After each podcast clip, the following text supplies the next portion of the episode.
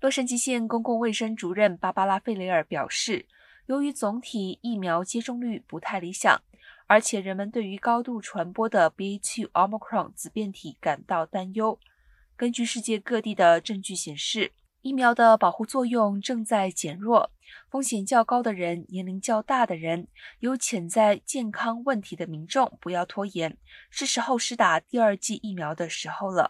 费雷尔还建议。最近从冬季 Omicron 激增期间感染幸存下来的民众，也需要及时的了解他们的疫苗接种情况。虽然在最近的一次感染中幸存下来，提供了一定程度的保护，但是这种免疫力也会随着时间的推移而减弱。